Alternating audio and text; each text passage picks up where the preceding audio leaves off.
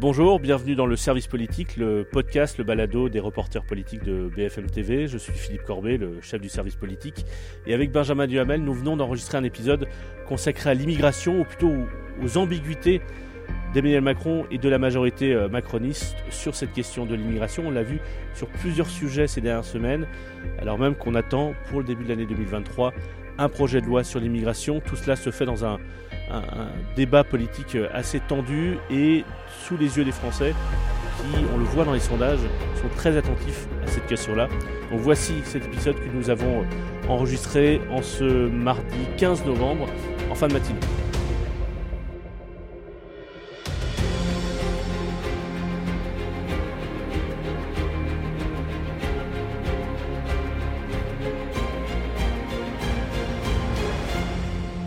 Bonjour Benjamin. Salut Philippe. On va parler euh, d'immigration aujourd'hui puisqu'il y a eu plusieurs événements ces dernières semaines qui euh, ont, remis la question d'immigration euh, sur le devant de, la scène politique, dans le débat politique.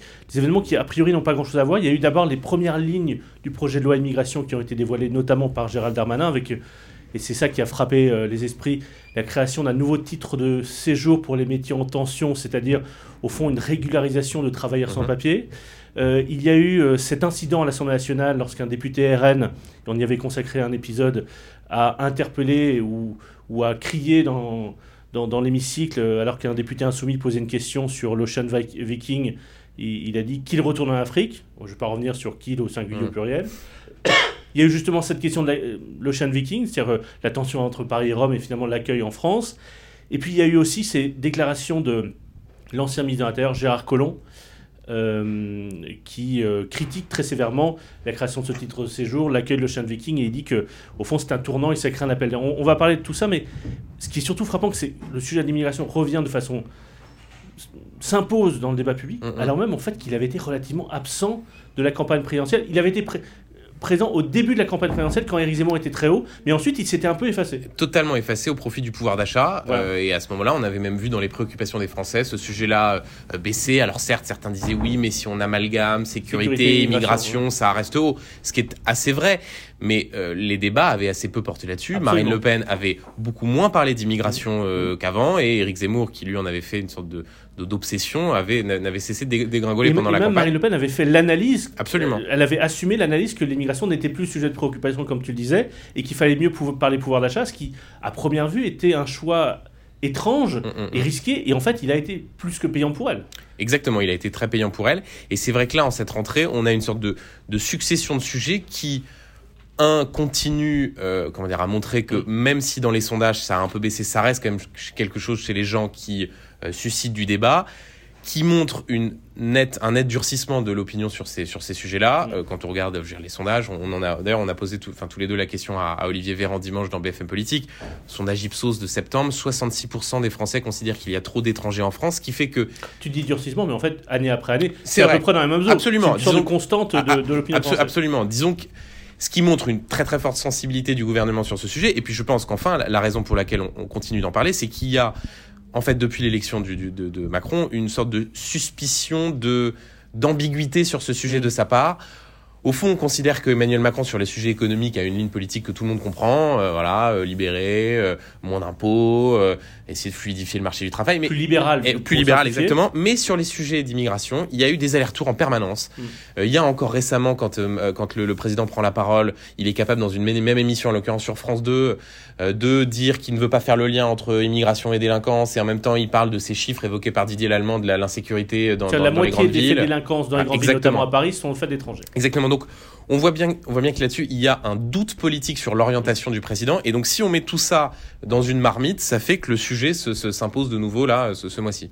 Pour, pour les reprendre les uns après les autres, le jour où tombe cette. Euh, parce que c'était dans une interview au Monde faite par Gérald Darmanin et euh, le ministre du Travail Olivier Dussopt qu'il y a cette idée, quand il dévoile les grandes lignes du projet de loi immigration qui doit arriver au début de l'année 2023 à l'Assemblée, il y a cette idée d'un titre de séjour pour les métiers en tension. Sincèrement, quand on lit l'interview, c'est très surprenant. Pourquoi mhm. Parce qu'au fond, pour caricaturer, c'est une mesure d'ouverture et d'accueil des étrangers réclamée par le patronat depuis, euh, depuis longtemps et particulièrement là parce qu'il y a des métiers en tension, mais qui nous surprend un peu. On n'avait pas été euh, préparer en tout cas à ce que euh, ce projet de loi contienne ce type de mesures d'ouverture et, et de régularisation d'étrangers. Mais complètement. Et, et on nous avait même, Gérald Darmanin, le président, euh, comment dire, on nous avait, on avait préparé les esprits à un texte de durcissement. C'est-à-dire un texte qui allait surtout euh, porter sur la question des OQTF, obligation de quitter Ouais. le territoire français, c'est-à-dire comment améliorer les reconduites à la frontière des étrangers en situation illégale.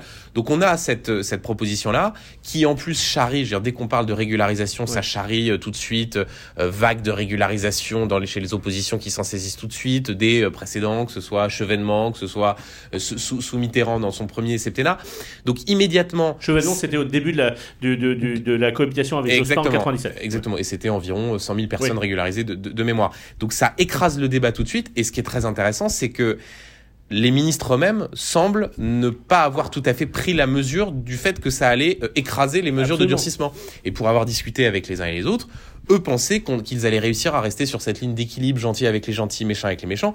Et là, force est de constater que quoi, deux semaines après, cette mesure qui a euh, emporté le débat, et d'ailleurs Gérard Collomb en parle aussi quand on peut discuter avec lui, c'est cette question des titres de séjour pour les métiers en tension, et qui, encore une fois, vient souligner le fait qu'on ne sait pas quel est le message que veut faire passer le gouvernement, et que la- volonté d'équilibre est pas facile à expliquer aux gens, parce que les gens retiennent en l'occurrence plus Ouais. la question de l'ouverture qu'un durcissement sur les, les OQTF. Il se trouve que je me suis retrouvé euh, par un hasard de calendrier à faire dans les deux jours suivant cette annonce de Gérald Darmanin, deux interviews de Gérald Mhm. Darmanin.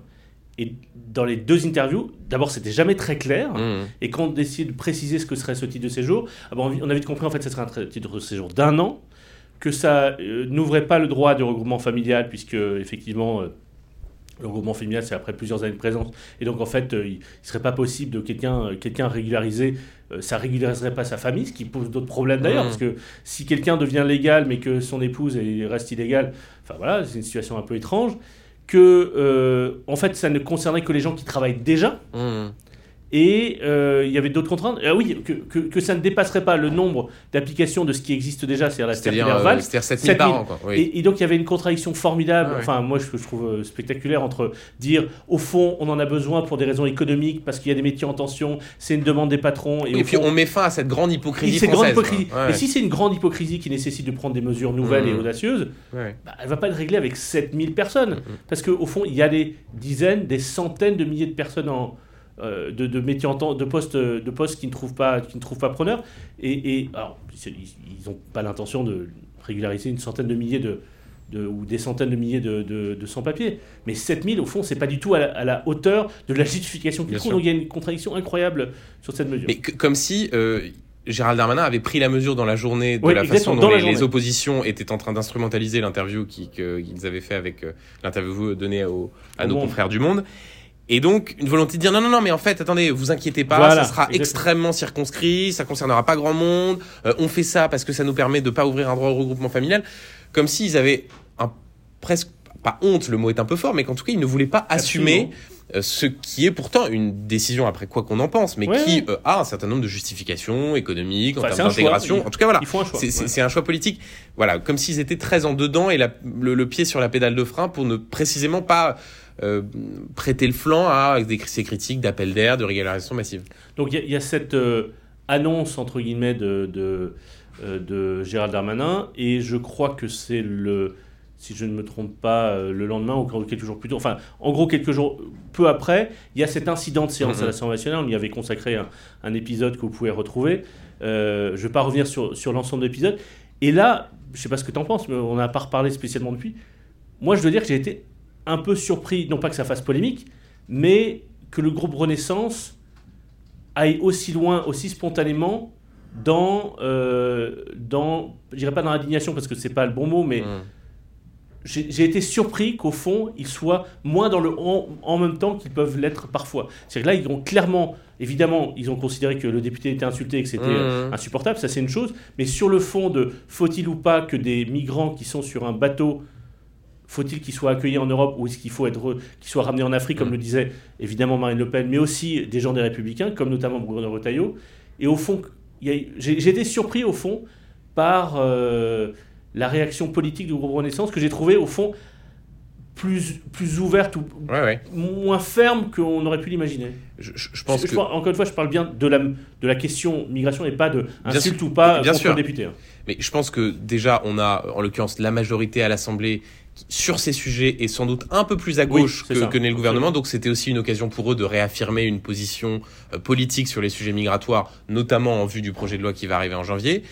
Je pense que par ailleurs, il y a eu une sorte d'élan collectif. Je veux dire, quand Éric Voilà, Ciotti, qui est quand même pas franchement un gauchiste, hein, Oui. euh, lui-même réagit très fortement en disant que les mots sont inacceptables en, euh, concernant ce qui a été Se laissant déborder sur sa droite par Bruno Retailleau. Exactement. Euh, voilà, il s'est passé, que- comment dire, il s'est passé quelque chose à l'Assemblée avant que tout cela ne retombe, parce que si on fait le bilan euh, quelques jours plus tard, et si encore une fois, comme toi, je mets évidemment totalement, totalement de côté l'insulte et autres, que- quel regard portent les Français sur ce qui s'est passé? Heureusement ou malheureusement, de quelque côté qu'on se situe, est-ce que les Français sont fondamentalement en désaccord avec l'idée qu'a voulu faire passer ce député Rassemblement National, consistant à dire ce bateau-là, on ne doit pas les accueillir Alors, alors, je, je précise juste, juste pour sans contredire ce que tu dis, c'est ce qu'il a dit qu'il voulait dire. Bien en sûr, fait, évidemment. Parce que les insoumis contestent Ah, absolument, que, que ça a été son intention. de Évidemment, s'il visait ce, Voilà. ce Carlos Martins Bilongo, c'était raciste aux écoutes. Mais si on accepte son inter ce- Voilà. dire, sa version, à savoir de dire qu'il visait Absolument. euh, le bateau et les migrants, C'est plutôt ce que pensent les Français. c'est plutôt ce que pense une majorité de Français. Voilà. Et donc, euh, voilà, une fois que la poussière retombe, les, les bilans politiques de tout cela euh, est, est, comment dire, sans doute un peu moins euh, évident que les, tous les commentaires qui pouvaient être Et puis la- on a reparlé de l'océan Viking dans les jours suivants, puisque euh, au fond, on- ça n'était pas un sujet du débat public avant cet incident à l'Assemblée nationale, et ce député euh, Bilongo insoumis avait raison d'une certaine manière de poser une question là-dessus, parce que c'est devenu un vrai sujet Mm. du débat politique, quand quelques jours plus tard, l'Italie a refusé jusqu'au bout d'accueillir ce bateau, et donc il a fallu euh, l'accueillir en France. Enfin, je dis fallu, ça a été le choix du gouvernement français d'accueillir le bateau dans un port euh, français. Et là encore, une forme d'ambiguïté, en tout cas de, comme une gêne du gouvernement français qui prend une décision politique au nom de l'humanité, c'est-à-dire qu'il fallait accueillir ce bateau pour sauver des vies, mais qui, par exemple, fait en sorte que le bateau arrive Ouais. dans le port militaire de Toulon plutôt que dans un port en Corse ou à à Marseille, euh, ouais. ou à Marseille, par exemple, et à l'abri des caméras. euh, les, les- les- les migrants sont, sont envoyés sur la presqu'île de Gien dans le Var. Et on nous fait bien savoir que, attention, ça n'est pas exactement techniquement, légalement sur le sol français, puisqu'en fait, euh, ils sont dans une période d'accueil. Et on nous dit bien attention à la plupart d'entre eux. On dit bonjour Alexis Cuvillier Salut, qui Alexis. arrive. Bonjour Alexis. En guest star, un, cam- un caméo d'Alexis Cuvillier dans le podcast. Euh, le- le- le- beaucoup d'entre eux vont repartir dans d'autres pays européens ou vont dans leur partie de, repartir dans leur pays d'origine. Il a encore une forme de. Comme si au fond, le choix qu'il faisait, qui était un vrai choix politique et qui peut être défendu. euh, euh, et moi, je pense personnellement qu'ils n'avaient pas trop d'autre choix. Il Mmh, fallait accueillir sûr. ce bateau Ouais, ouais. pour sauver des vies. Au fond, il n'assumait pas. Co- Comme s'il y avait un- une gêne, à, à- à- une gêne à, à- à- à- à dire aux Français, ou plutôt à montrer aux Français, que la France faisait le choix, un choix d'humanité. Oui, mais parce que honnêtement, et pour avoir, euh, enfin comment dire, posé la question euh, en coulisses ou même parfois en- Ouais. en, en plateau à certains, certaines personnes qui étaient là pour défendre le gouvernement, je n'ai jamais eu de réponse satisfaisante à la question pourquoi ce qui était dit par Macron en 2018 sur l'Aquarius, c'est-à-dire euh, l'humanisme, c'est pas les bons sentiments. Euh, si je prends cette décision d'accueillir à l'époque donc ce bateau l'Aquarius avec près de 600 migrants, ça va faire monter les extrêmes. Pourquoi ce qui était valable en 2018 ne l'est plus aujourd'hui? Et on a posé la question encore À tous les deux au porte-parole du gouvernement dimanche et honnêtement, il ne répond pas. Et il ne répond pas à la question subsidiaire, c'est qu'est-ce qui se passe si dans Exactement. trois semaines, trois mois, six mois, il y a un bateau du même type Moi, je, ou plutôt, ce qu'on a dit à Olivier Véran, c'est que de façon évidente, les mêmes causes auront Mais les mêmes effets. sûr. Vous accueillerez évidemment Absolument. un bateau euh, s'il y a des, Ouais. des- des gens qui sont, euh, qui, dont, dont- dont la vie est en danger. Évidemment, vous l'accueillerez. Mm, mm, mm. Et pourquoi est-ce que vous ne voulez pas dire aujourd'hui que euh, vous le ferez pour des raisons humanitaires? Comme si au fond le principe, oui, le principe, les valeurs que vous aviez, qui justifient ce choix-là, ne pouvaient pas être défendues et, et, j'allais dire promues en tout cas, en disant oui, par principe, la Mhm. France fera en sorte que euh, on sauvera des vies, même si l'Italie par ailleurs euh, euh, n'applique pas les règles. Et j'ai même posé la question à, à Elisabeth Borne hors antenne lorsqu'elle est venue pour une interview sur un autre sujet hier, et elle non plus ne voulait pas dire. Alors, que- or, enfin si, elle répond, qu'est-ce qu'on pouvait faire d'autre? Ouais, bien sûr. Mais il- comme si au fond, il y avait une, une vraie, une vraie, ouais, un vrai malaise. Mais je, je- et puis, par ailleurs, je pense qu'ils font tous collectivement l'analyse, pour rebondir sur ce qu'on se disait sur ce- le- l'esclandre à, à l'Assemblée nationale, que, et on aura peut-être des, des sondages d'ailleurs dans les jours qui viennent, euh, qu'une majorité de Français ne souhaite pas Mm. euh, qu'il y ait l'accueil de ces bateaux-là. euh, parce que au fond, la crispation identitaire, la crispation autour de l'immigration prend le pas sur l'aspect humanitaire de nécessité de sauver des gens qui, pour rappel, étaient en train de se noyer. Donc, ils sont dans une sorte de voilà, de, de, de volonté de mettre en avant l'aspect humanitaire tout en souvenant qu'en 2018, Oui, voilà. ne l'avaient pas fait. Et, et, et on voit bien que sur ce sujet, euh, l'absence de ligne directrice et l'absence de principe clair se paye quand il y a des cas d'espèce où le gouvernement est confronté à ces ambiguïtés. Et, et- là, euh, sans caricaturer, mais l'Italie euh, a, a engagé un bras de fer avec la France. Je ne dis pas qu'elle avait raison de l'engager, Mhm. mais elle a engagé un bras de fer avec la France. Et elle l'a gagné. En tout cas, ce n'est Ouais. la France. C'est pas la France qui l'a gagné. Et, et peut-être que l'Italie, et probablement l'Italie, va en payer les conséquences, comme le dit Paris. Mais d'un point de vue politique intérieur italienne et au sein de la majorité euh, entre les différents partis d'extrême droite en, en Italie, le choix fait par Giorgia Meloni est plutôt payant à court terme, en tout cas en, en termes politiques, de politique intérieure Mhm, italienne. mhm. Elle fait de la politique, euh, alors certes c'est plus brutal et c'est un choix qui nous, qui nous déplaît, mais, mais c'est aussi pour ça qu'elle a été élue par ses électeurs. Mmh. Et, et l'autre jour, quand on parlait avec Olivier Véran, parce que je crois que tu citais un sondage qui a été publié euh, par Ipsos, euh, le sondage Fracture Française, qui est un sondage annuel auquel tu faisais allusion tout à l'heure, 66% des Français, ou 68%, 66% 66% considèrent qu'il y a trop des Français. ouais. Ouais. Est-ce qu'il y a trop d'étrangers en France Oui, répondent 66% des Français. Quand on pose cette question-là au porte-parole du gouvernement, euh, il ne répond pas oui ou non. Mmh, il répond à côté. ouais. Il, ré- il ne veut pas répondre. Mmh. Je ne dis pas qu'il il devrait forcément être avec des 66% ou avec des 33%, mais au fond, c'est une question qu'on- qui est posée aux Français par Ouais. une étude sérieuse publiée par Le Monde et la Fondation Jean Jaurès tous les ans. Mmh. C'est pas, c'est pas, pas une question populiste. C'est une vraie question de, d'approche de, cette question, qui est une question de, de politique publique. Et, et on, elle, elle- elle est, elle est problématique. Et, et dans tout ça, dans ce contexte-là, Gérard Collomb, donc ancien ministre de l'Intérieur, ancien maire de Lyon, qui, qui a été l'un des premiers soutiens d'Emmanuel Macron euh, avant 2017, fait un tweet, euh, puis s'exprime auprès du Point et sur BFM TV, puisque tu l'as eu euh, au téléphone. Qu'est-ce qu'il te dit Et lui, au fond, souligne cette ambiguïté-là d'Emmanuel Macron et de la majorité? Ouais, moi, ce qui, me, ce qui me frappe quand je lui parle, alors d'abord dans le point, les, ce, qui se retient particulièrement l'attention et dans sous tweet, c'est que un, il considère comme euh, une partie de la droite et du Rassemblement national que c'est un tournant de la politique Ouais. migratoire d'avoir accueilli l'Ocean Viking et que ça va créer euh, une brèche, un appel d'air. Euh, il, a cette phrase qu'il d'ailleurs me, me, me confirme.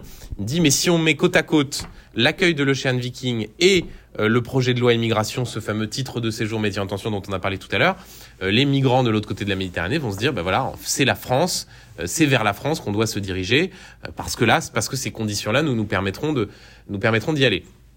Donc ça, déjà, c'est un jugement qui est très dur sur les décisions qui ont été prises.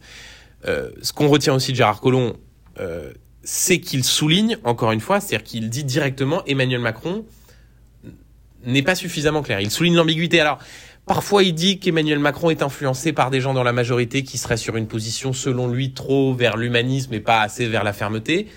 Quand on le relance, parce que moi, je lui dis, mais concrètement, que pense, vous qui le connaissez bien, que pense vraiment Emmanuel Macron? Et là, il me dit, moi, je pense qu'Emmanuel Macron, il est prisonnier de ses prises de position en 2015-2016, où, pour rappel, c'était le moment où donc il était ministre du gouvernement de, de Manuel Valls, et où il y avait une, une bataille entre Manuel Valls très ferme sur les sujets liés à la laïcité et la migration, et à l'époque, Emmanuel Pas Macron... d'accueil, par exemple, de, on accueille le minimum possible de, de, de, de- de réfugiés venus de Syrie. Exactement. Alors que lui, Emmanuel Macron, Ouais. disait Angela Merkel a sauvé l'honneur, Ah la dignité de, Voilà, de, l'Europe. Et donc Gérard Collomb dit au fond, il est prisonnier de ses prises de position et il n'est pas vraiment sur une ligne ferme. Et donc il dit, si on continue comme ça, c'est Marine Le Pen qui va arriver au pouvoir euh, en 2027. Et il rajoute un élément qui là est intéressant aussi sur la façon dont euh, Gérard Collomb a quitté le gouvernement. Il dit en fait en 2018, en septembre 2018, quand je quitte la place Beauvau, euh, je la quitte pas parce que je veux retourner à Lyon, ce qui est plutôt Ce qu'il avait qu'il avait dit, voilà. Je la quitte parce que le gouvernement a un projet d'accueil de centres de migrants, ce qu'on appelle un hotspot, pour étudier les, les demandes d'asile, en France, c'est-à-dire dans le sud de la France. Et il dit, ça, moi, c'était totalement inacceptable. Donc, c'est pour ça que j'ai quitté le gouvernement. On a le droit de douter de cette version-là, dans la mesure où ce centre-là n'est jamais arrivé. Que, Donc, que certains ministres importants du gouvernement à l'époque n'avaient jamais entendu te parler de absolument.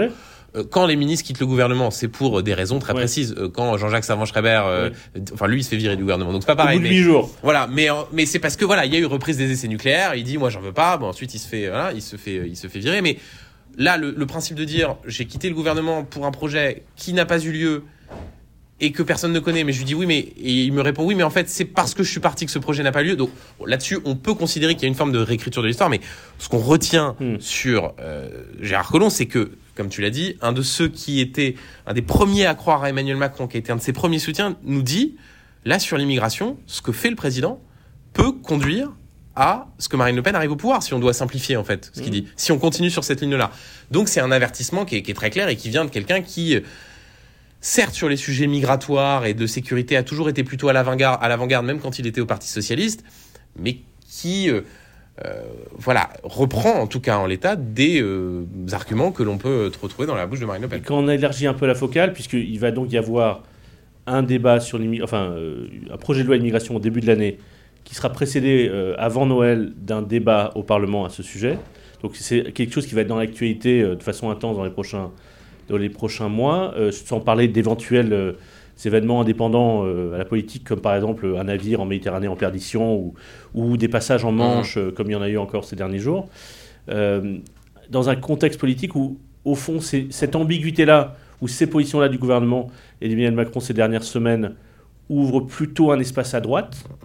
Et en tout cas, c'est l'analyse que font des responsables des Républicains, qui, ont, qui sont, enfin, certains d'entre eux, sur une ligne relativement dure. C'est le cas notamment de Bruno Retailleau. Euh, et et peut-être que le, le- le Congrès, euh, enfin, le- l'élection à la présidence des Républicains va se faire sur ce sujet-là. C'est-à-dire, si Éric Ciotti, au, bout du compte, n'est pas élu, euh, comme c'est le plus probable, peut-être que on fera l'analyse que c'est Bruno Retailleau qui a pris, Mhm. qui a, qui a pris, qui a pris une partie de l'aile droite du parti sur cette question-là. Enfin, Ouais. on verra. Ça relance, ou en tout cas, ça relance le débat à, l'extrême droite. C'est-à-dire qu'on a bien vu que Marine Le Pen est montée assez fort sur ces sujets-là pour pas laisser l'espace à Éric Zemmour, Ouais, ouais. euh, qui au fond euh, a essayé de profiter de tout ça, est allé à Toulon, mais n'émerge pas, euh, enfin, n'apporte pas une voix singulière euh, Mhm. par rapport à Marine Le Pen.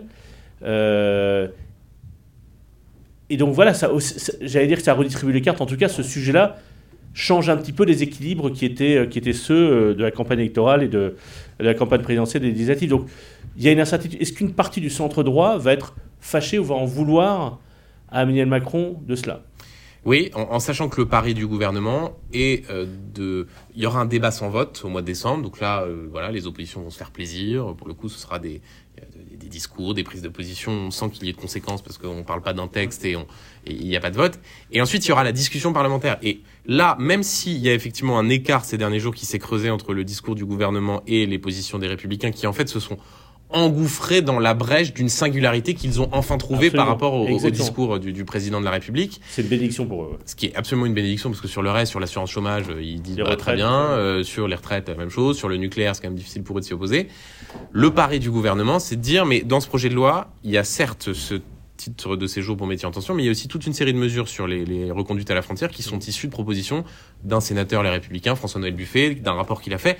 Et donc, bien sûr, ils peuvent contester certaines orientations, mais il y a aussi toute une série de mesures qui euh, leur correspondent parfément. Nous ne sommes, je pense, qu'à l'introduction de ce débat sur l'immigration qui va occuper euh, les esprits dans les prochains mois et et, et, euh, et- et je pense qu'on a essayé, enfin on a essayé dans cet épisode de montrer qu'il y avait des ambiguïtés ou des ou des, des zones d'ombre Mhm. dans la dans, dans le débat politique en France, mais euh, je ne sais pas certains, je ne sais pas si ça- ils vont être éclaircis dans les prochains mois par ce débat. Merci Benjamin. Salut Philippe.